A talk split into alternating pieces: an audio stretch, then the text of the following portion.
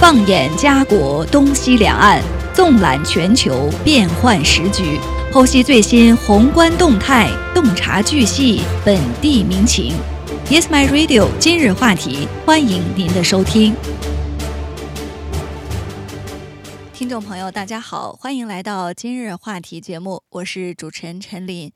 呃，今天我们首先来跟大家聊一个留学生可能更为关注的话题。之前呢，其实我们在节目当中也给大家分享过这方面的讨论，就是加拿大政府呢准备限制留学生的数量。呃，因为现在呢，加拿大出现了越来越严重的住房危机，那很多的讨论呢就聚焦在国际留学生入境这样的一个问题上。因为住房危机，那么现在呢，本地的居民都很难购买合适的住房，所以有的人就提出呢，说要限制国际留学生入境。但是这个话题一经提出呢，有多个省份首先对这样的一个建议呢就表示反对，而且这几个省份也表示呢，联邦政府根本就没有就这样的一个问题征询他们的意见。那联邦移民部长 Mark Miller。住房部长 Sean Fraser 和公共安全部长 Dominic LeBlanc 都表示啊，联邦政府正在考虑限制留学生的人数。那么，在过去的两个星期之内，根据他们的评论，Global News 呢就联系了各个省和地区政府，询问如果这样的决定出台，将如何影响他们，以及他们是否会支持限制留学生的名额。那卑诗省。新布伦瑞克省、纽芬兰和拉布拉多省这三个省份表示说，联邦政府呢并没有就任何拟议的名额限制进行咨询。那只有西北地区政府表示，他们已经与联邦政府呢就拟议的学生名额限制进行过联系。西北地区政府的一位发言人表示说，西北地区政府呢与联邦政府就国际留学生可能的变化进行了讨论。虽然这不是主要的焦点，但是呢，已经涉及到了拟议的名额限制。而卑诗省政府的一名官员表示说，目前负责国际教育的省级官员呢，还没有收到移民、难民和公民部或者是其他任何部门提出的限制国际学生招生的提案。他说呢，我们将等待并且审查任何国际学生的招生政策。纽芬兰与拉布拉多省教育厅的发言人 Angela Pico，他表示啊，说国际学生呢是他们省应对人口挑战的关键部分。他说，我们希望啊，在实施任何名额限制之前，能有机会进行咨询，来确保这样的政策、这样的决定不会对我们的省份造成不利的影响。他说：“考虑到我们的省份啊，也就是纽芬兰与拉布拉多省面临的人口挑战，以及高等教育在吸引新移民到这个省份方面的作用，他还补充说，省政府呢将支持高等教育机构增加国际留学生的人数。另外呢，纽芬兰与拉布拉多省教育厅的发言人 Judy 表示说，国际学生多年来呢一直是他们省经济的重要组成部分。”吸引和留住留学生对该省当前和未来的劳动力至关重要。那说到 Saskatchewan 省，该省的政府呢表示说，他们认为省份及其机构是决定国际学生适当数量的最佳机构，因为教育是省级管辖的领域，而不是由联邦政府来做出相应的决定。该省教育厅的发言人 Sam Sassy 表示说。我们认为没有理由在我们的省份实施这类的限制，这要归功于我们的机构呢努力确保学生的住房和其他需求得到满足。那魁北克也表示说，他们正在努力吸引国际学生，特别是法语学生和重点领域的学生。魁省的教育厅还表示说，他们对高等教育机构的收入表示担忧，将会密切关注联邦政府的决定。那这些决定就很可能会影响到魁北克高等教育机构的收入。那说到留学生最大的一个来源，呃，就是目的地省份啊，就是安省。安大略省呢是加拿大近一半国际留学生的首选目的地。那在一份声明中。安省政府表示说，尽管联邦政府负责移民政策，但是各级政府都有责任支持欢迎留学生。呃，可以看到啊，加拿大各个省份对国际学生名额限制这样的一个问题，都是持反对的态度，也表达了各种不同的想法和立场。那值得注意的是，加拿大在应对住房危机的同时呢，国际移民。和是否需要审查目标也成为了焦点。联邦新民主党的领袖 Jack Missing 就表示说，将国际学生归咎于住房危机是不公平的。他说：“我想在这个问题上呢非常明确，国际学生不应该为我们目前所处的住房危机负责。”他说，在过去的几十年里，无论是自由党还是保守党都没有建造足够多的住房。保守党领袖 Pierre Poilievre 上个月呢称加拿大的移民制度失效。他说：“我将确保我们提供住房和医疗保健，以便人们来到这里时有房可住，需要时呢就可以获得医疗保健。”那一些省份呢也表示说，他们现在正在大力投资建设学生的宿舍。呃，与此同时啊，像这个 Osgood。呃，法学院的法学教授、移民法专家 Faraday 表示说，加拿大大学依赖国际学生，因为国际学生是他们收入的一大部分。他说，这是因为过去几年来省级对高等教育的支持一直在下降。那上个月呢，加拿大大学联盟也反对了对国际学生招生可能出台的名额限制政策。呃，可以说呢，这个。国际留学生的名额限制是联邦政府目前正在讨论和拟议的一个话题，可能也针对一些省份进行了咨询。但是对于大部分省份来说呢，他们并没有收到相应的咨询，他们对这样的一个拟议的政策呢，基本上是持反对的态度。当然，经济利益在前啊，因为这些省份的高等教育机构很大一部分的收入呢，都是来源于国际留学生。那这个。消息讨论这个话题出来之后呢，很多人也为此发表了一些看法和评论。那有的人就表示说啊，加拿大的这种签证制度应该是有一个长期的规划，不能说谁上台谁说了算，然后今天一套，明天又一套。这位网友就说这就是乱搞，类似独断专行，民主制度不在。那还有的人评论说啊。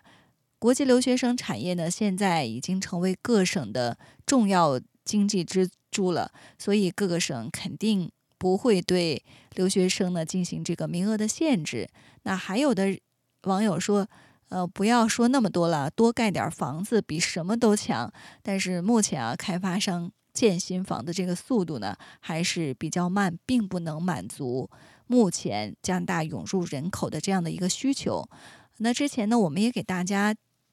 报道过这样的一个案例吧，有一个房东呢，他将房子租给了留学生，将地下室租给留学生之后呢，他返回到自己的房子之内，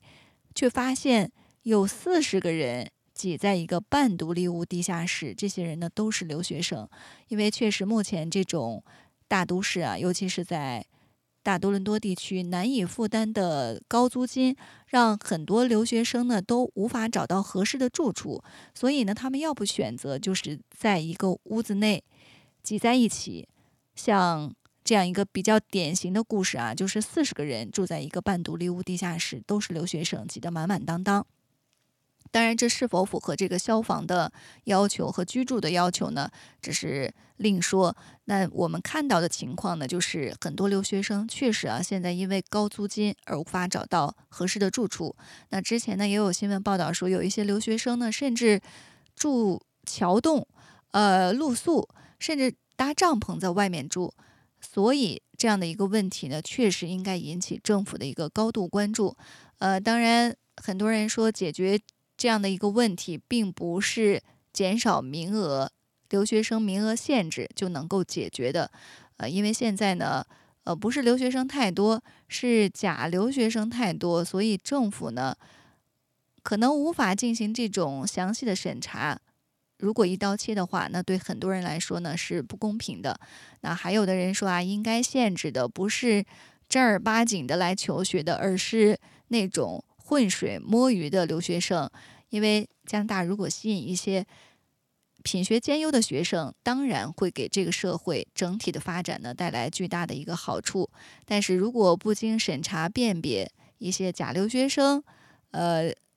如果进入加拿大的话，可能就会出现其他的一些问题。呃，这也是目前很多人都在关注的一个话题，就是加拿大呢是否会限制留学生的名额。呃，我们在之后呢也会看一下是不是有。新的消息出来，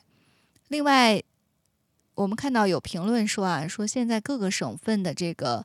高等教育机构的收入很大一部分呢是来自于留学生。没错，现在我们就看到一个数据啊，就是加拿大高校百分之十七的留学生，百分之十七的留学生，他们贡献了多少学费呢？贡献了一半的学费，达到九十六亿。这也就是为什么各个省份的。高等教育机构他们是坚决反对对留学生进行名额限制，因为这样的话呢，就切断了很多的财政收入来源。加拿大大学和学院啊，在一年内可以从留学生身上赚取超过九十六亿加元的学费。这是加拿大统计局呢做的一个最新的调查。这个调查表示呢，说尽管国际学生仅占在加拿大学习的学生总数的百分之十七。但是他们缴纳的学费却占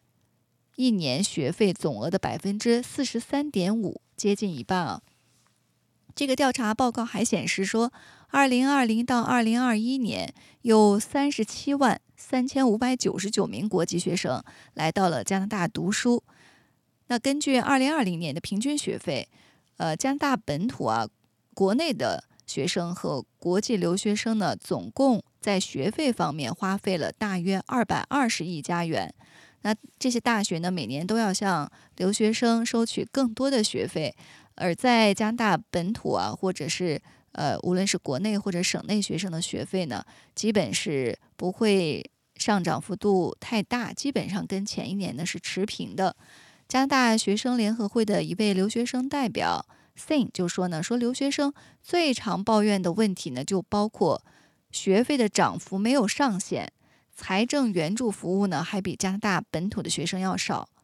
呃，我们也看到啊，今年年初，也就是三月份的时候，安省呢是延长了下一学年安省居民的学费冻结期。这也就是说呢，如果你是安省本土的学生，那这个学费呢就被冻结，下一年呢不会有大幅的增长。那根据多伦多大学的估计，自二零一九年以来，学费冻结呢已经让多伦多大学损失了一点九五亿加元的收入。但是多伦多大学的国际留学生的学费呢，却反而将增加百分之二点一。呃，这是多伦多大学的一个情况。还有就是 UBC 大学。他们在二零二三到二零二四学年，国际学生的学费呢是增加了百分之五。呃，如果你是新生的话，那学费呢就上涨了百分之五。如果是返校的学生，返校学习一年的学生，呃，学费呢，国际学生的学费呢也是上涨了百分之三。所以这意味着 UBC 大学预计啊，比去年可以多收五千四百万元的学费，可见留学生的贡献巨大。呃，还有一所大学呢，就是麦吉尔大学，是加拿大仅有的几所为国际新生引入学费保障模式的学校之一。那根据麦吉尔大学最新的预算，学费保障模式呢将固定每个学期的学费。但是尽管如此，学费呢仍然是麦吉尔大学的第二大收入来源。所以从大学的数据来看呢，很大一部分的收入的确是来源于国际留学生。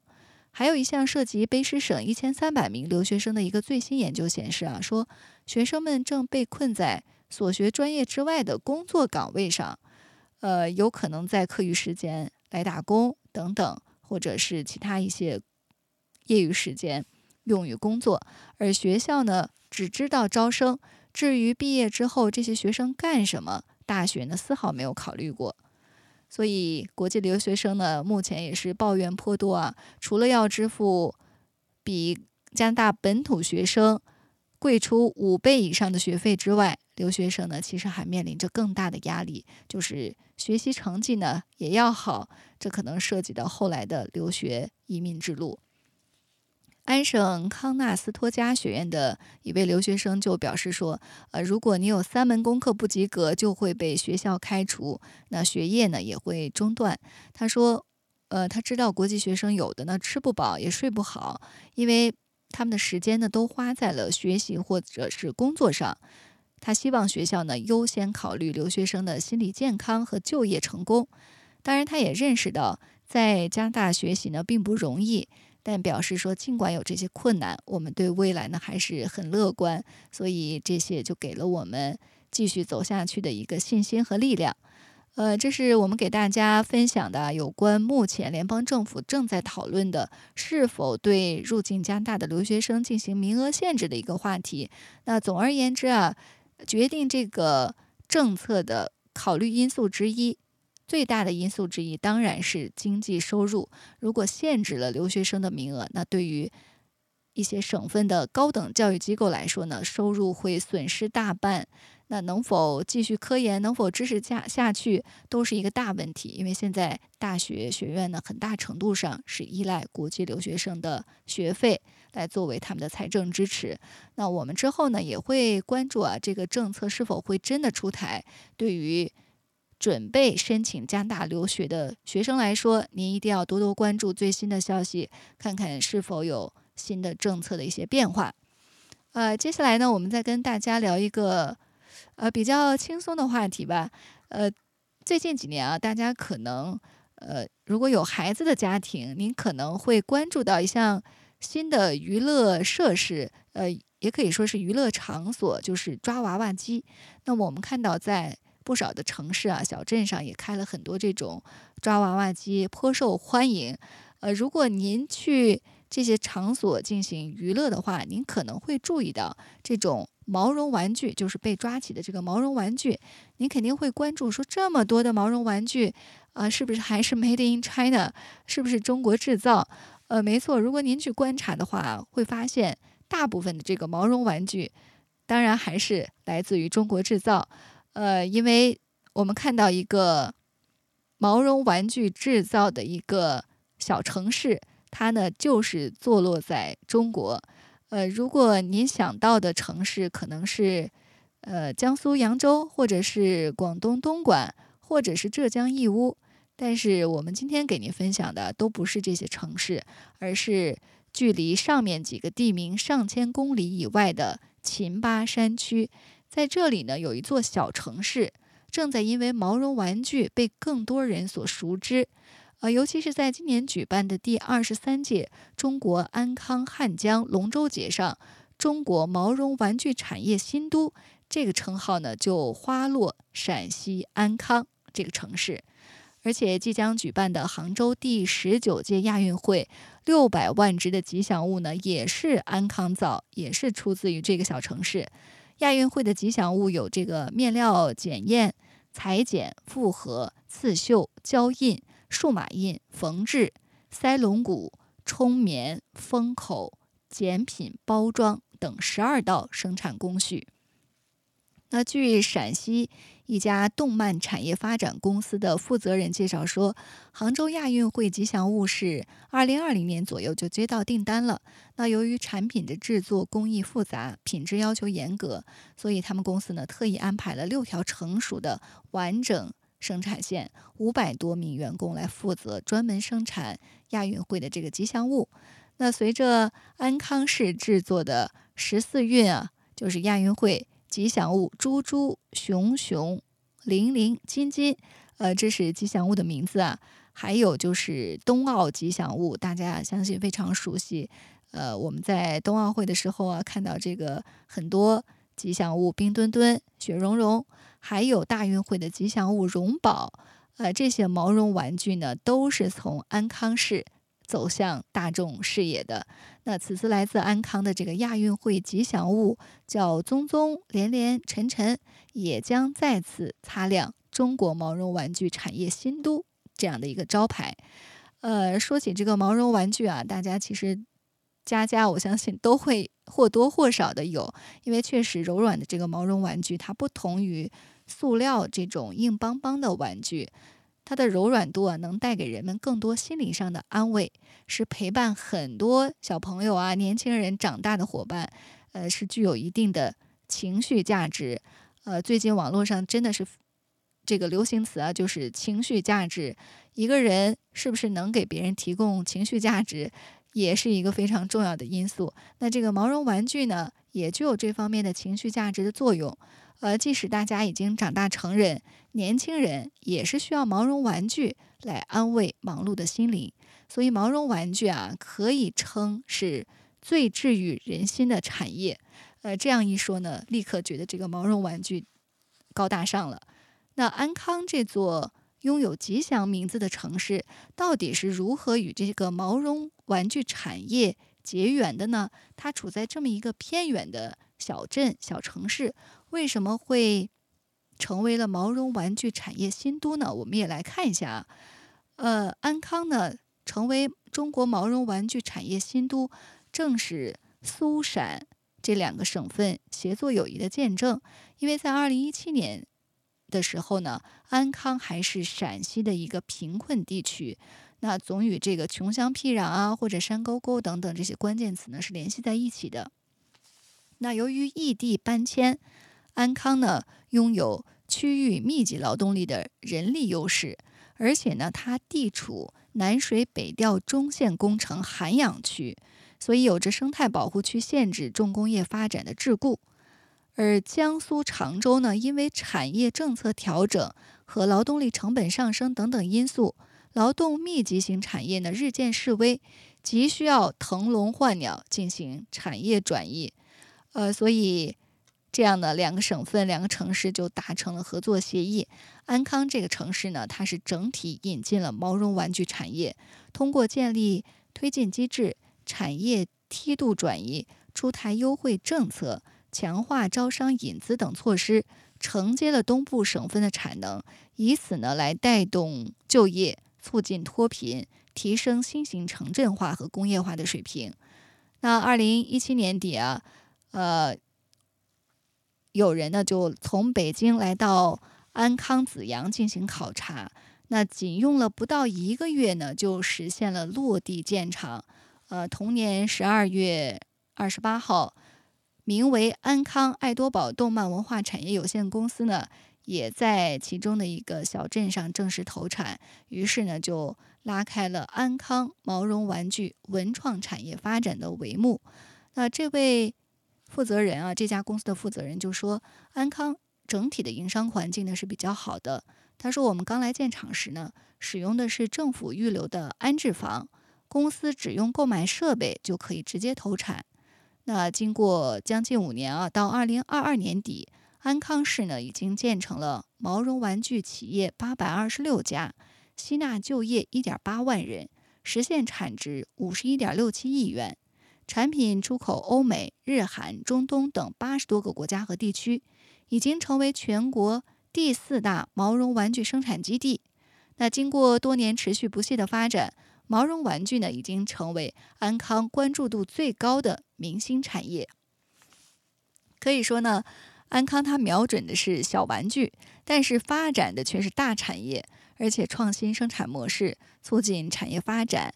呃，因为异地搬迁啊，给他们带来了很多新的社区，所以安康这个城市呢，就按照山上新产业、山下建社区、社区办工厂这样的一个发展思路，和园区总部加新社区工厂再加家庭工坊这样的发展模式，把工厂呢就建在家门口，这样呢就可以带动附近的更多人来就业。另外，来自江苏扬州的一位女士李建梅。她呢是在二零一八年年的十月，在安康呢成立了一家玩具有限公司。她介绍说呢，安康的移民搬迁小区里面啊，设立了很多的社区工厂，可以满足居民就近就业。他们在招商会上呢了解到这种模式，觉得这样的模式呢非常适合毛绒玩具这种劳动密集型的产业。那在工厂工作的工人当中啊。这个毛绒玩具生产线上确实女性占比比较大，呃，他说呢，本地女性以前呢是在家带孩子、照顾老人，很少外出打工。如今工厂开在社区里，做毛绒玩具就可以满足他们就近就业、为家庭呢增加收入的这个需要。李建梅说呢，我们还对需要照顾孩子的宝妈推出了弹性工作制，这样呢，宝妈们就可以自己协调时间来工作。呃，确实灵活度非常高啊，也方便了很多呃这个女性呃不能够平衡家庭或者是工作的这样一个难题。在二零二二年的五月十号，还有一家这个玩具制品有限公司叫杨坤，杨坤有限公司呢，在浔阳市蜀河镇移民搬迁安置区呢建成投产。这家公司的经理就介绍说，通过总部加新社区工厂模式，辐射带动，他们目前呢已经在总部周围十公里范围内建设了四家分厂。实现吸纳劳动力就业一千人左右，切实呢是把工厂开到了员工家门口。为了让员工就近安心进工厂，他们还开办了自己的幼儿园和老人照料中心，这样呢就可以为员工解决好孩子托管和老人照料的问题，同时呢提供生产技能培训和一定的保底工资，就可以吸引更多的劳动力进入毛绒玩具产业。安康市呢，一直是致力于将毛绒玩具发展为安康市的支柱产业。所以呢，这个城市不仅持续的释放政策红利，还大力的发展产业配套。那围绕这个延伸产业链、畅通供应链、构建价值链、打造产业服务集成平台。呃，比如说位于这个当地啊横口示范区的毛绒玩具五大中心，就致力于围绕。毛绒玩具文创产业供应链，打造毛绒玩具文创产业服务体系闭环，引导多方资源进入，拉通产业多元化服务。呃，我们可以看到这个安康毛绒玩具文创产业，呃，它有很多的中心进行毛绒玩具的展示，确实让人感觉琳琅满目啊，非常的养眼。呃，这些人们称为萌萌哒的这个毛绒玩具啊。呃，其实也还有一个问题，就是必须需要强大的物流带出去，才能让全世界看到。呃，安康呢有一个弊端，就是它作为这个内陆城市，缺乏天然的港口，所以呢物流产业发展相对滞后。那安康市呢近年来就联合上港集团，在当地示范区建立无水港，全力推动以毛绒玩具文创产业为首的。实体产业降本增效。目前呢，安康的保税物流中心工程建设正在稳步推进，安西欧、中欧班列实现常态化开行，对国际贸易啊、国际市场的扩展呢大有好处，已经扩展到全球八十个国家和地区。呃，所以当地的一家动漫文化产业有限公司的创始人。呃，表示呢说，在不久的将来，当安康的海关接入无水港之后，毛绒玩具出口的报关审批、检验检疫等通关流程呢，肯定会更加的便捷，更加有有利于企业的发展。所以，他对无水港的未来呢，可以说是满怀期待。那如今啊，在这个年轻人的群体里，呃，也流行起了这个养毛绒玩具。呃，一只只软萌的毛绒玩具可以说是这些年轻人的情感寄托，受到精心呵护，这也为毛绒玩具的这种交互功能提出了新的需求。呃，所以，呃，我们也看到一些公司企业呢，他们也在不断的提升产品的科技含量，增加毛绒玩具产品的附加值。呃，有的公司呢就表示说，我们正在研发能够实现人机交互的智能。毛绒玩具，借借此呢提高产品的核心竞争力。呃，我们在社交媒体上也经常会看到网友分享一些呃自己养毛绒玩具的这样一个呃体验。因为很多年轻人他们确实没有时间来养一只真正的宠物，所以很多时候呢就会选择养一只毛绒玩具，而且这个毛绒玩具呢还跟他们有一些互动，这样呢确实是一个。情感的慰藉，呃，有的人就分享说，他的这个毛绒玩具，呃，有这个脖子前倾这样的一个 严重的病症，还有呢就是永远减不下来的肚腩，呃，身长呢是三十九厘米这样的一个毛绒玩具，呃，可以说呢是给年轻人呃带来了很多的这个情感方面的慰藉吧。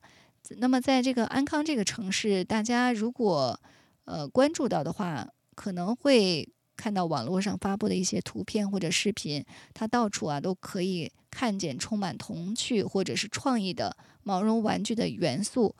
呃，治愈着每一位来这里的人。比如说以蓝天白云为元素的安安，呃，这是毛绒玩具的名字；还有呢以太阳花为元素的康康，呃，加起来呢正是这个城市的名字，是安康全新推出的城市形象 IP。呃，游客和市民呢也是争相到这里来进行打卡。那作为全国首个毛绒玩具主题机场，安康富强机场呢也是让吸引了很多网红，他们将这里呢作为这个打卡地，还有一些充满童趣的毛绒玩具特色主题街区，呃，萌翻天的毛绒玩具巡演巡游，还有毛绒玩具文创特色小镇等等。可以说呢，安康这个小城市，它在面对新一轮的科技革命和产业变革的重大机遇时呢，在自主品牌 IP 开发、智能毛绒玩具、潮流毛绒玩具、文旅融合上，一直在不断的求新求变，不断积极探索创新毛绒玩具的科技含量。呃，可以说啊。安康这个城市的毛绒玩具文创产业呢，已经形成了创意设计、原辅料生产及批发、产品加工、贸易销售等产业链闭环，实现了从引进一个企业到培育成一项产业的深度裂变。呃，了解了这么多啊，可能您在下次去多伦多一些抓娃娃机这样的一个商店。呃，您可能就会关注说，这个抓娃娃机这么多的毛绒玩具，是不是全部都是从中国来进行制造的呢？那如果是的话呢，很大可能是来自于安康这座小城市。现在呢，它已经被赋予了“世界毛绒玩具新都”这样的一个称号。今天我们给大家分享的呢，就是安康这个小城市，它是如何。通过毛绒玩具来蒙骗全世界，这也是中国目前啊对外贸易、对外交流的一个小小的窗口。那今天的今日话题呢，到这里就结束了。非常感谢大家的收听，我们下期节目再见。